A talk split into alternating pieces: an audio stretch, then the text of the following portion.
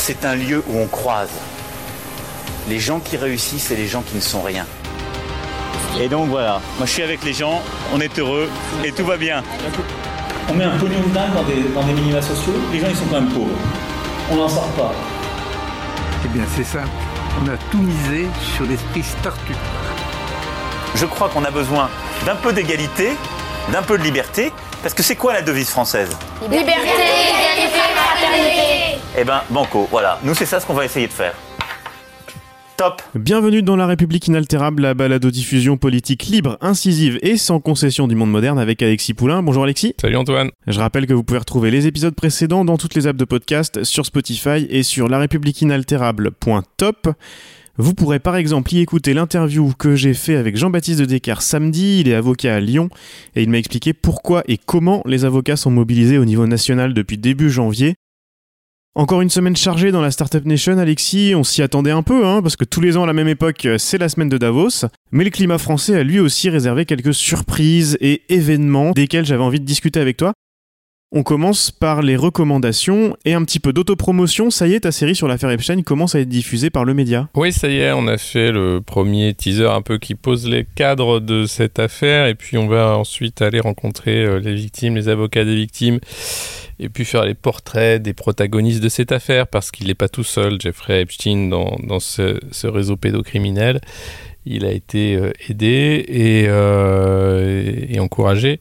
Donc voilà, euh, bah, le, le, premier épisode est sorti euh, samedi matin, c'est sur le média et je suis bien content de, de, de, retravailler avec eux pour, pour ce projet. Tu avais deux autres recommandations Oui, alors deux livres, un qui tombe à point nommé pour Davos euh, de Maxime Cochard, Nous n'avons pas besoin des riches, qui est un bêtisier du macronisme aux éditions Arcane 17. Euh, Maxime, euh, qui est euh, bien lui engagé dans la vie locale parisienne et qui sort un, un, peu un tuto pour répondre à toutes les questions, de dire mais comment on ferait, mais tu veux qu'ils aillent où les riches si jamais on augmente les impôts et qu'est-ce qu'on ferait sans eux? donc il y, a, y a, plusieurs points comme ça pour avoir euh, réponse à tout. Euh, Est-ce que les riches sont généreux? Les riches dirigent le monde. Prendre aux riches, ça ne marche pas et ça n'a jamais marché. Les riches sont assommés d'impôts en France. Les riches ont travaillé dur pour réussir. Les riches créent de l'emploi et consomment davantage. Les riches sont talentueux. Ils inventent, ils innovent. Ça, c'est très Startup Nation et puis un peu euh, voilà un peu un peu un, petit bréviaire comme ça assez sympa pour répondre à tous ces macronistes qui vous disent que vous êtes jaloux des riches quand vous dites que c'est n'importe quoi le partage des richesses. D'ailleurs Oxfam a sorti on en parlera tout à l'heure j'imagine euh, son, bilan euh, de la planète où on voit que les, les inégalités eh bien se creusent davantage. Et puis la deuxième recommandation c'est aussi un livre celui-là d'Olivier Tesquet journaliste à, à Télérama euh, qui va sortir un livre qui s'appelle À la trace euh, aux éditions Premier Parallèle. C'est une enquête sur les nouveaux territoires de la surveillance, euh, où on parle reconnaissance faciale, mais aussi de tous les dispositifs de surveillance qu'on ne voit pas, euh, qui sont dans votre téléphone portable et ailleurs, qui nous traquent quotidiennement de notre vie de tous les jours pour un peu être conscient de, de ce qui se passe. Olivier Tesquet suit ces sujets-là depuis très longtemps. Euh, et, euh, et, il a aussi euh, travaillé sur Wikileaks. Voilà. Ouais, il y a aussi quelques articles récents du New York Times sur ces dossiers-là que je vous mettrai dans les notes de l'épisode. Ils font un boulot dingue avec plusieurs journalistes qui sont vraiment super bons. Notamment ce week-end, un article sur Clearview. Je sais pas si tu l'as vu, Alexis. Non. une start-up avec de l'argent de Peter Thiel derrière, bizarrement, ah. et qui a fait ce que la plupart des gros Facebook, Google et compagnie avaient les moyens de faire, mais n'ont pas fait encore euh, bah, par peur de régulation et d'avoir des problèmes, et aussi pour des problèmes sur leur image de marque.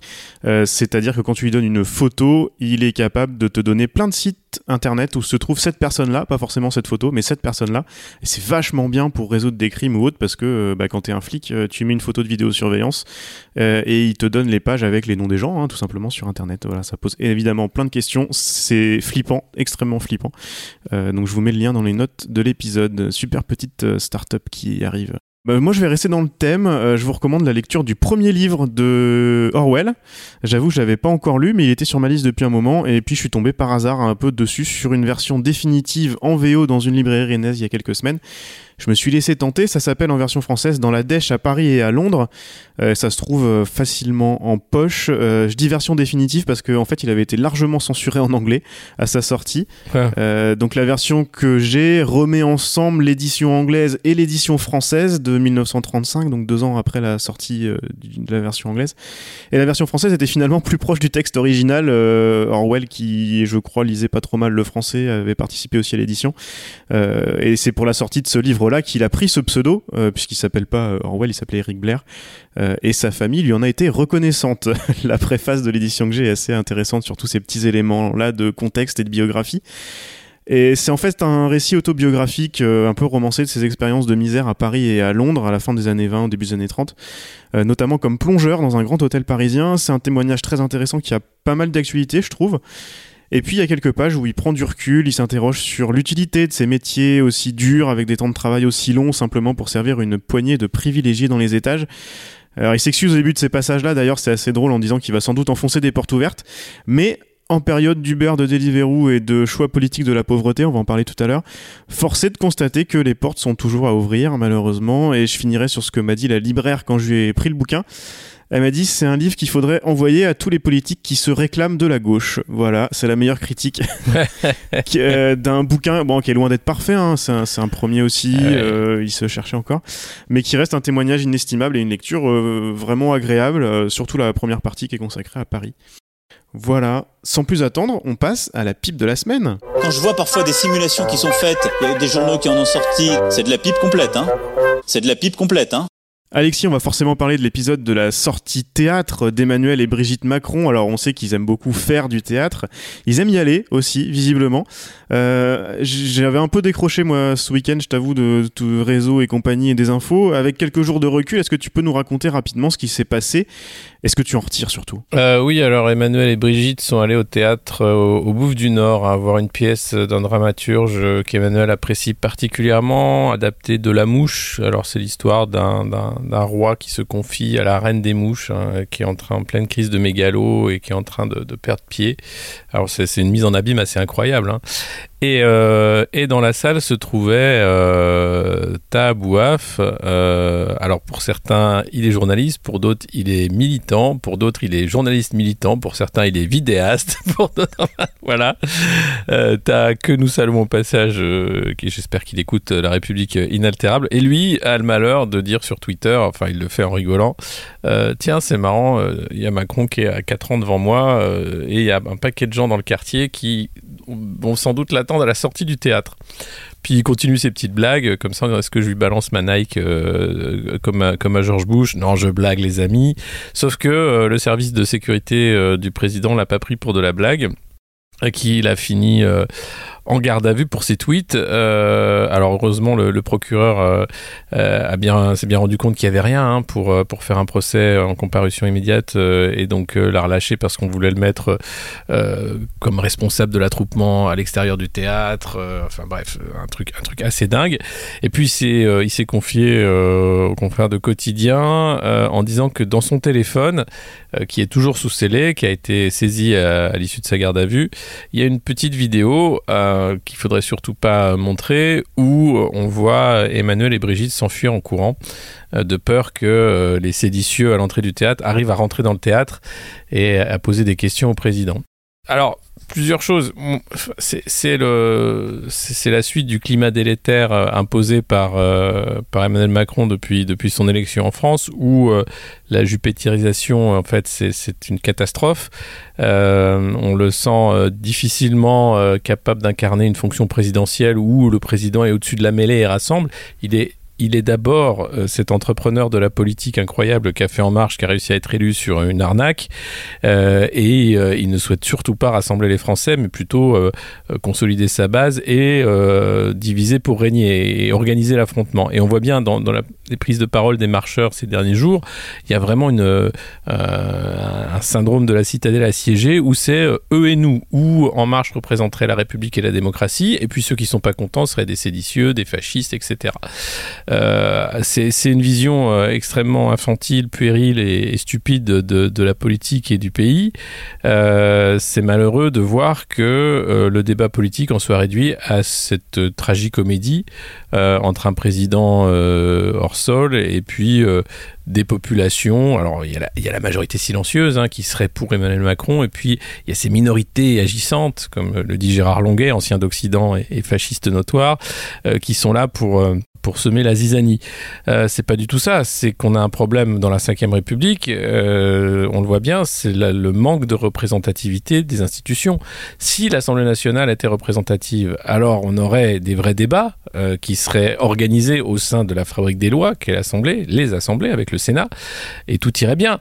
or, on a ce qu'on appelle les, les, députés Godillot, avec tous ces marcheurs qui ont été élus au lendemain de l'élection d'Emmanuel Macron, un président qui est élu et qui pense qu'il a 5 ans pour faire tout ce qu'il veut, mais c'est pas comme ça que ça marche malheureusement et c'est d'ailleurs tout le problème déjà que la cinquième était pas brillante mais en avoir fait un quinquennat c'est vraiment une catastrophe euh, et on se retrouve avec eh bien euh, pour seul euh, débat politique la rue ou l'entourloupe puisque la prochaine entourloupe de la République en marche c'est de maquiller le comptage des résultats des municipales pour faire en sorte qu'il n'y ait pas de, grosses baffes à En Marche. Donc toutes les petites villes vont disparaître. Les électeurs qui voteront dans ces petites villes vont sortir des radars euh, de comptage politique et on va uniquement compter les villes où ça va compter euh, pour eux. Donc c'est vraiment un, maquillage électoral qui est en train de se, jouer. D'autant plus qu'il y a déjà un premier maquillage aujourd'hui du nombre de candidats en marche en fait qui ne se présentent pas avec l'étiquette en marche parce que évidemment c'est pas vendeur. Donc c'est des listes citoyennes, de rassemblements. Alors il y a du vert partout, hein. tout le monde est écolo donc c'est dur de savoir. Heureusement, et on en parlera dans le monde moderne, euh, il y a une petite carte qui circule euh, qui permet de mettre toutes les communes où euh, un candidat en marche est candidat sous, une, sous un masque pour les démasquer, pour dire qu'on les voit. Et puis, et puis c'est malheureux qu'on en arrive là. C'est-à-dire qu'il y, y, a, enfin, pour en revenir à l'épisode du théâtre, il euh, n'y a pas à mettre euh, quelqu'un pour des tweets euh, en garde à vue. Il n'y a pas non plus à s'attrouper devant un théâtre pour aller choper le président de la République. C'est dire où on en est arrivé quand même, c'est incroyable. Parce que c'est une institution, le président de la République. Avant d'être incarné par Emmanuel Macron, c'est une des institutions de la Ve République. Donc il y, a quand même un minimum de respect. Mais le problème, c'est qu'on a l'impression que le respect, il est mort de toute façon dans la façon dont le pouvoir est géré par, Emmanuel Macron. Et, tout le problème vient de là. Donc visiblement, tout est autorisé dans cette aventure politique, ce moment euh, où tout est flou, euh, où tout le monde s'insulte, s'invective, euh, et, puis finalement, on cherche pas du tout à débattre ou, à s'entendre. Parce que ce qui rend fou les gens d'un côté, c'est d'entendre de l'autre côté des gens fermés au dialogue dire Mais on est tout à fait ouvert au dialogue, on est là pour parler, vous savez. Et puis de voir le matraquage réel hein, des, manifestants, la violence qui a été mise en place, et puis le mensonge. Et encore une fois l'entourloupe, comme, comme je le disais euh, en intro. Oui, et puis, et puis toujours ce débat, tu en parlais un petit peu tout à l'heure, entre journalistes ou militants, illustré par euh, une, une, sortie de François Hollande en 2017 qui est ressortie là, euh, euh, qui était au théâtre. Et bah, à l'époque, BFM TV et compagnie, soit s'en foutaient, soit disaient ah, le con, il regarde pas les primaires de la gauche. Ah, là, là, par contre, on disait que le président était au théâtre, il y avait aucun problème. Mais non, il y avait aucun problème. que le président est au théâtre, il devrait y avoir aucun problème non plus. Quoi. Bah voilà, mais il y a, y a, un vrai problème, et le problème, c'est la, la, pratique du pouvoir des Macron. C'est bien ça le, problème. Avec cette sortie, euh, t'en parlais un petit peu tout à l'heure, euh, tu peux, je pense que tu, devais penser aussi à, à Sibeth Ndiaye tout à l'heure, quand sur les plateaux euh, cette semaine, qui disait que s'ils provoquaient de la violence, c'est faire les réformes pour lesquelles ils ont été élus, bah ça, elle l'assume, il n'y a pas de problème. Oui, oui, mais ils assument tout. Hein. S'il faut tuer des gens, on assume. Hein. C'est super, super. Vous savez, si si s'il faut toutes les, pires saloperies, on, on, les assume, ça reste des pires saloperies. C'est bien de les assumer, mais c'est quand même assez lamentable d'avoir cette façon de, de, dire en fait le j'assume c'est un énorme doigt d'honneur. C'est dire ouais vous pouvez continuer de vous agiter de dire que tout va pas moi j'assume. Je vous emmerde. C'est ce que ça veut dire en vrai. Euh, donc euh, c'est évidemment que c'est intolérable et que ça rend les gens fous et que c'est cette poussé aux extrêmes après qui est montré du doigt en disant regardez ils sont surexcités ils sont capables de tout c'est des dangereux. Mais mais mais cette façon d'exciter les gens de leur enlever la parole de leur enlever le droit pourquoi on en est là? Après décembre 2018, après un an, etc. Parce que la parole est confisquée dans ce régime, parce que le grand débat, c'était du grand blabla, c'était une mise en scène du corps du président, ça a certainement pas été un débat. Regardez la réalité. Les cahiers de doléances qui devaient être euh, numérisés et, fournis euh, aux chercheurs, etc., sont enfermés à la BNF. On a dit que soi-disant ça te coûtait très, trop cher de les mettre en ligne. On ne les a pas numérisés. C'est une entourloupe, encore une fois. C'est-à-dire que euh, c'est comme si avant, la, Révolution, les, cahiers de doléances, on les avait cramés, en fait. Non, c'est pas grave, on les a pas lus, c'est pas grave. C'est ce régime-là, il est dans l'absence de dialogue, dans le mensonge, dans le maquillage permanent. dans tous les sens. C'est plus possible. Eh oui. Je vais pas encore euh, revenir à 1984 et, autres, mais, euh, on est on est dans des méthodes parce que j'ai l'impression qu'on arrive on arrive à un point Orwell dans les médias et même chez nous, hein, je plaide coupable, un point Orwell presque comme un point Godwin en ce moment. Ils font très très fort euh, et bientôt on va plus plus pouvoir donner ces références là tellement tellement elles sont évidentes et rabâchées dans tous les sens et ils vont même réussir à, à rendre Orwell inopérant. On a dépassé ce moment-là, c'est-à-dire qu'on le vit. Ce qui a été écrit et c'est bientôt le problème de la science-fiction, euh, c'est que généralement, euh, les romans d'anticipation sont là pour décrire un moment présent, pas pour décrire tel que l'avenir serait. Mais quand le présent se concrétise et que finalement, oui, euh, ce fascisme de fait a été au pouvoir pendant des années et arrive à, ça, c'est, ce, livre qui est sorti sur le néo-management, inspiré bien sûr des, méthodes nazies, c'est des réalités. c'est-à-dire que c'est, le, le problème de la modernité aujourd'hui, bien sûr, c'est que tout ce qui était le danger qui était en germe dans cette société de, l'après-guerre, eh bien, c'est arrivé maintenant euh, à maturité. Et on vit dans une société orwellienne. Oui, on vit dans une société du mensonge et du contrôle. Euh, et, c'est malheureux. Et on, continue d'appeler ça une démocratie. On continue de dire que tout va bien, que vous avez des droits, etc. Mais regardez ce qui se prépare. La loi Avia, c'est une loi de censure parce que euh, un des derniers, un des trucs qu'on n'avait pas vu dans Orwell, c'était les réseaux sociaux, c'était Internet. Le, le, fait de mettre des gens comme ça en réseau, ça peut être dangereux, ça peut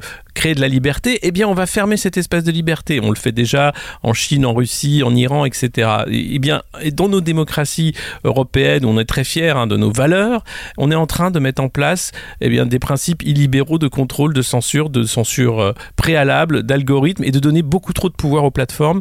Euh, c'est extrêmement dangereux quand on sait comment les plateformes organisent en fait le, dépeçage démocratique euh, avec la vente simplement de vos profils aux plus offrants. Donc cette société-là dans laquelle on vit, c'est une réalité. Maintenant, on peut, effectivement dire ah là là Orwell, euh, Orwell, Orwell. Non, il faut maintenant lutter contre ça avec. Euh, bah, il y a des bouquins à la trace qui sort par exemple d'Olivier Tesquet et, d'autres. Il y, a des façons de, s'organiser, de faire. Et puis il y, a le vote. on est encore en démocratie, donc oui, on peut voter et il faut faire fi, bien sûr. Et c'est bien là, d'ailleurs, le débat du journaliste militant euh, c'est marrant parce qu'on voit d'un côté, euh, et, c'est exactement la, même pensée euh, magique quand, Emmanuel Macron fait ses vœux à la presse. Il y aurait d'un côté la presse autorisée, la presse labellisée, hein, la, bonne presse, et puis de l'autre côté la, mauvaise presse, ou bien, vous savez, ces gens qui se, disent journalistes parce qu'ils ont un téléphone portable et qui filment les choses, et ça c'est intolérable. Parce que sans eux, on n'aurait pas vu les violences policières. Vous vous rendez compte hein, Il n'y aurait, aurait pas eu Twitter, il n'y aurait pas eu des gens avec des téléphones portables, on n'aurait pas vu, on n'en aurait pas parlé des violences policières. Tout ça serait passé, mais beaucoup plus facilement ça emmerde le pouvoir. Eh bien, la presse labellisée, mais enfin, c'est une presse qui, ne vaut rien. Euh, c'est une presse aux ordres. C'est quoi? C'est quelque chose qui n'est pas là pour critiquer, qui est là pour eh bien, faire partie du spectacle, mettre en scène le pouvoir bourgeois et dire voilà, c'est comme ça que ça fonctionne. Maintenant, allez manger la soupe et regarder la télé. Euh, c'est pas ça. Euh, évidemment, le journalisme, il est protéiforme. Il n'y avait pas d'école de journalisme à l'époque. On n'avait pas de diplôme pour être journaliste. On l'était parce qu'on avait envie de raconter quelque chose. Après, il y a du talent ou pas, il y a des façons de le faire. Euh, la seule chose, c'est d'être euh, honnête, c'est de, s'en tenir aux faits, de pas, bien sûr, de pas mentir, pas faire de la fake news et des choses comme ça, et puis d'être critique, euh, critique à la fois vis-à-vis de, la société, critique vis-à-vis de soi-même aussi. C'est pas compliqué. et puis après, il faut pas les outils, on s'en fout, un téléphone portable, un carnet, mais, mais c'est ça.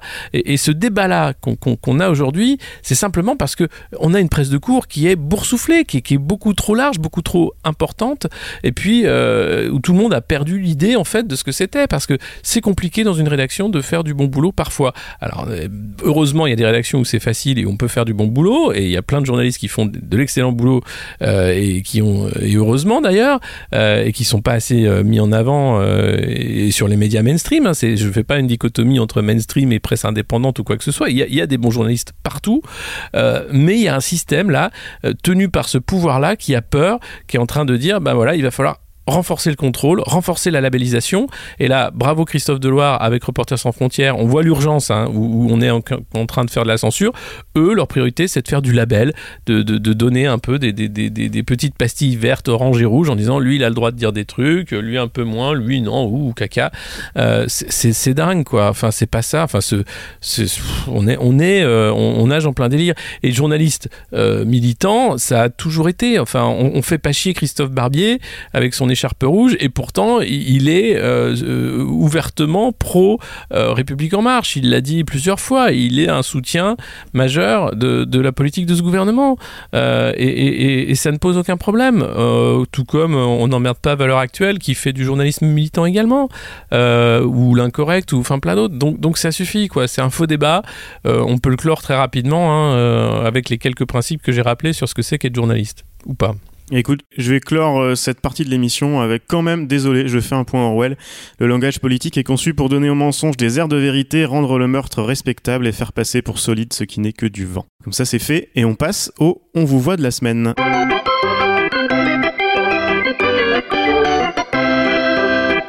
vous voit, vous voit, vous voit, vous voit, vous voit, on vous voit. Et le on vous voit de la semaine, il va bah, complètement dans le même sens, euh, puisque notre président euh, est pro-business, on le sait. Euh, il adore, mais pas que les startups d'ailleurs. Il recevait hier à Versailles plein de chefs d'entreprise qui allaient à Davos. Hein, c'est le chemin. Maintenant, il s'arrête. Je voulais en parler un peu avec toi parce que il y a France Culture qui a fait du travail de journalisme, alors qui est peut-être un, travail de, de militants gauchistes. Hein, j'en sais rien. Ils ont pris leur téléphone, ils ont appelé Business France et ils ont dit bon bah vous êtes sympa mais euh, les annonces euh, qui ont été faites d'embauche et d'investissement il y a deux ans à Versailles, euh, bah, c'est devenu quoi en deux ans? Et il y a un peu deux réponses. C'est dans le journal de France Culture hier midi, vous pourrez aller réécouter. Mhm. Ils ont eu un peu deux réponses. La première, c'est des, bah, des chiffres bidouillés. Et la deuxième, ah, mais on, c'est difficile parce que ceci, parce que cela, on peut pas vraiment savoir. C'est compliqué. Quand je parle de chiffres bidonnés, c'est que ils leur ont donné pour certaines entreprises des chiffres de création d'emplois. Hmm. Sauf que dans ces cas-là, on te donne. C'est pareil quand ils parlent des emplois dans les startups, ils te parlent des créations d'emplois, mais cette même boîte-là va en avoir euh, détruit autant en France la même année. On, bah, on les met pas dedans. C'est difficile de faire une soustraction, tu sais. Donc c'est de la création d'emplois. euh, je sais plus quelle boîte c'était. Il faudrait aller réécouter le journal de France Culture. C'est assez assez dingue. Euh, et en même temps, en même temps, justement, Emmanuel Macron était à Dunkerque hier, un peu avant. Euh, et ça a été, euh, bah, c'était bunkerisé. Là, il n'y avait pas de problème comme euh, au théâtre des Bouffes du Nord, avec des avocats. Raconte-nous un peu ce qui s'est passé. Des, avocats qui sont, qui, ont été arrêtés parce qu'ils manifestaient. Des, Qu'est-ce que c'est que cette journée de Choose France encore là? Non, bah, comme d'habitude. Enfin, chaque sortie est, millimétrée, organisée. Enfin, ça a toujours été le cas. Un président de la République, hein, ça sort pas comme ça. Mais là, il y a je sais pas combien de, cordons de sécurité avant d'arriver à la mise en scène du, corps du roi. Quoi. Euh, et, et, ce qui est incroyable, c'est que cette grève, qu'on veut faire passer pour une grève sectorielle où ce serait simplement les méchants cheminots hein, qui seraient attachés à leur euh, régime. Ben non, il y, a les avocats, il y a le théâtre, il y a l'opéra, euh, il y a la, santé, il y, a, tout le monde en fait hein, qui, qui, se met en grève. Alors euh, en France c'est difficile de se mettre en grève hein, parce qu'il faut payer le loyer, parce que c'est difficile d'être syndiqué, parce que c'est vu comme un acte politique et militant. Tiens, on, peut en parler. et puis donc voilà, mais, cette grève elle est, elle est massive, elle est encore là, 47 jours, 48. C'était ça Dunkerque, donc il était très fier euh, dans l'usine d'AstraZeneca qui travaille pour euh, des, nouveaux médicaments pour l'asthme. Euh, quand on sait l'urgence serait plutôt de travailler sur la qualité de l'air partout dans les villes de France. Visiblement, il n'y a pas d'urgence là-dessus. On continue de, de, mourir. Une des premières causes de mortalité, c'est la pollution euh, qui crée euh, bah, des problèmes respiratoires, les AVC et, d'autres. Euh, mais ça, on n'a pas l'impression qu'il y a une grosse task force hein, sur le, langage Startup Nation sur cette thématique-là. Donc, on préfère faire des médicaments pour continuer de respirer de l'air pollué. Super, en disant que ça va créer de l'emploi, qu'on qu est là parce que c'est de l'investissement et c'est génial. Ah bah c'est le oui, c'est le win-win, hein. c'est le win-win. Ah bah c'est le win-win. Attends, tu, tu, crées des emplois et en même temps tu soignes des gens, donc euh, c'est parfait. Voilà.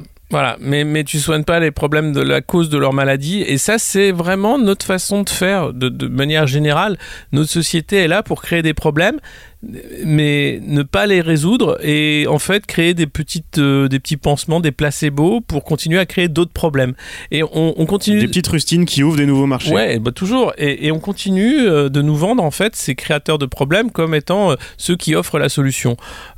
On commence enfin c'est la ficelle est grosse. 50 ans 50 ans de, de, de même bêtises rabâchées. Davos qui, qui s'ouvre cette année. Davos c'est depuis alors je sais pas quand est-ce qu'a commencé ce, ce truc.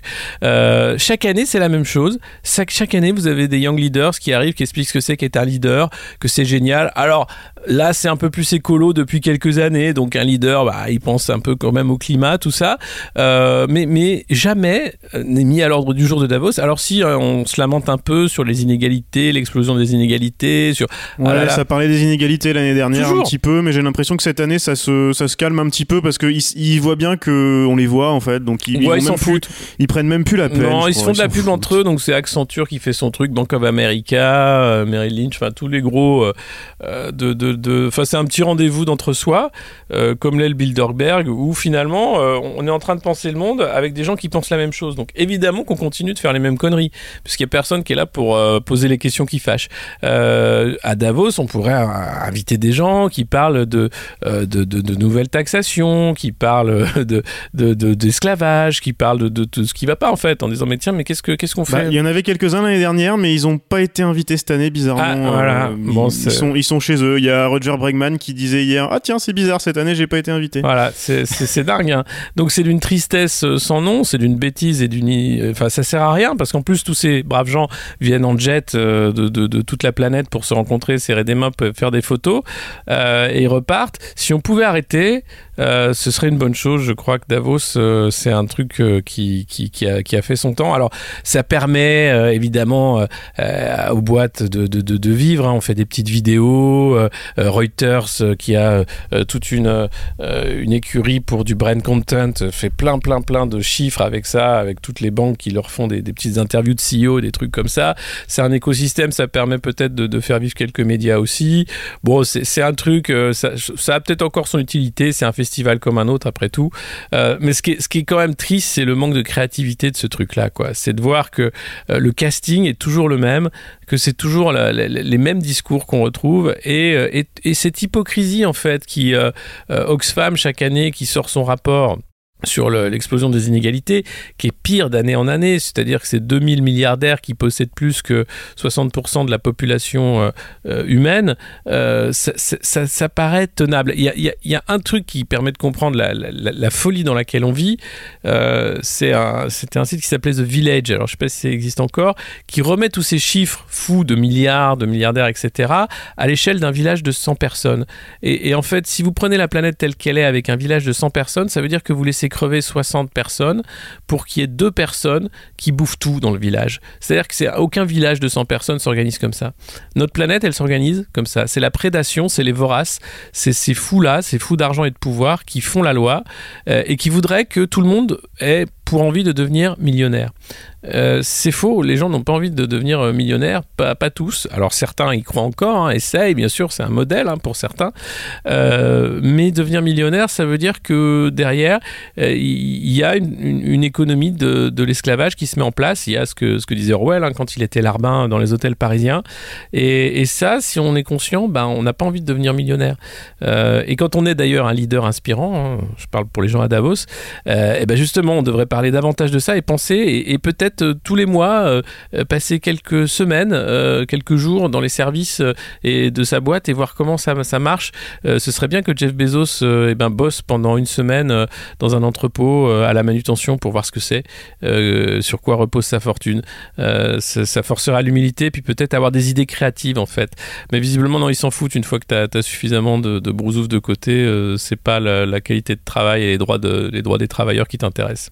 Non, les idées créatives, c'est pas trop leur truc. Euh, ils récitent euh, ce qu'ils ont, ce qu'ils ont appris du, de la fin du 19e et du début du 20e. Oui, c'est une croyance. Je, je, vais finir là-dessus. Euh, ça, ça me fait rire parce que ce que, ce que tu racontes, ça me fait penser à, je sais pas si tu te souviens de Laurent Alexandre, l'inénarrable urologue, futurologue, tout ce que tu veux. Ah ouais, alors il sort un livre, mais en plus il avait, euh, il avait sorti il y, a, il y, a, quelques temps sur un plateau de télé où c'était un pote à lui, je sais plus. Euh, mais je crois que c'était lui euh, qui, où il expliquait que moi, il faut quand même arrêter parce que le progrès technique c'est extraordinaire. N'importe qui ici, même pauvre, vit mieux que, que Louis XIV. Hein, et, et, ça m'a fait rire parce que j'ai retrouvé, j'ai retrouvé d'où ça sortait et dans, en lisant le classique de Schumpeter de 42 où c'est lui qui prend l'exemple de Louis XIV, sans, être aussi extrémiste que, que Laurent Alexandre, il n'en tire pas les mêmes conclusions d'ailleurs, c'est assez drôle. Ils sont encore plus extrémistes que, que Schumpeter. Et, tout simplement, on va boucler là-dessus, euh, sur cette citation euh, d'un texte que tu nous avais lu dans La République inaltérable, de 1891, mhm. d'Andrew Carnegie, et qui, qui, à mon avis, euh, résume bien tout ce que tu viens de nous dire. Euh, où il écrivait La situation des maîtres et des serviteurs s'est beaucoup améliorée de nos jours, et un retour en arrière serait tant pour celui qui commande que pour celui qui sert, pour ce dernier surtout, un malheur qui pourrait ruiner notre état social. Du reste, quelle que soit la valeur du changement qui s'est opéré, il s'impose, et nous devons l'accepter en cherchant à en tirer le meilleur parti possible, plutôt que de perdre notre temps à le critiquer. On va continuer à perdre notre temps? Eh ben oui, parce que there is another alternative. c'est quand même dingue. Non, mais tu te rends compte qu'on fait du surplace depuis 300 euh, ans, un truc comme ça. C'est incroyable, toutes ces révolutions, tout ce progrès technique pour finalement avoir euh, les mêmes archétypes euh, humains. D'un côté, ceux qui ont les flingues et de l'autre, ceux qui creusent. Quoi. Top